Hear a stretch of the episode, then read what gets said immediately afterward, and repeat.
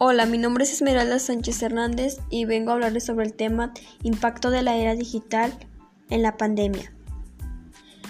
En pocas palabras, educación en la pandemia. La pandemia es una época difícil para el ser humano en la vida cotidiana y en la educación, pero también es una época de las más importantes en el siglo XX, ya que nos ha enseñado a valorar la vida, las personas y el tiempo.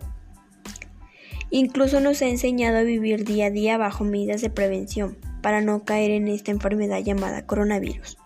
La educación a través de esta pandemia, a través de pantallas, a través de una plataforma, es demasiado difícil para el ser humano, ya que la mayoría de pueblos indígenas no cuenta con este servicio de Internet, con una computadora o un teléfono móvil.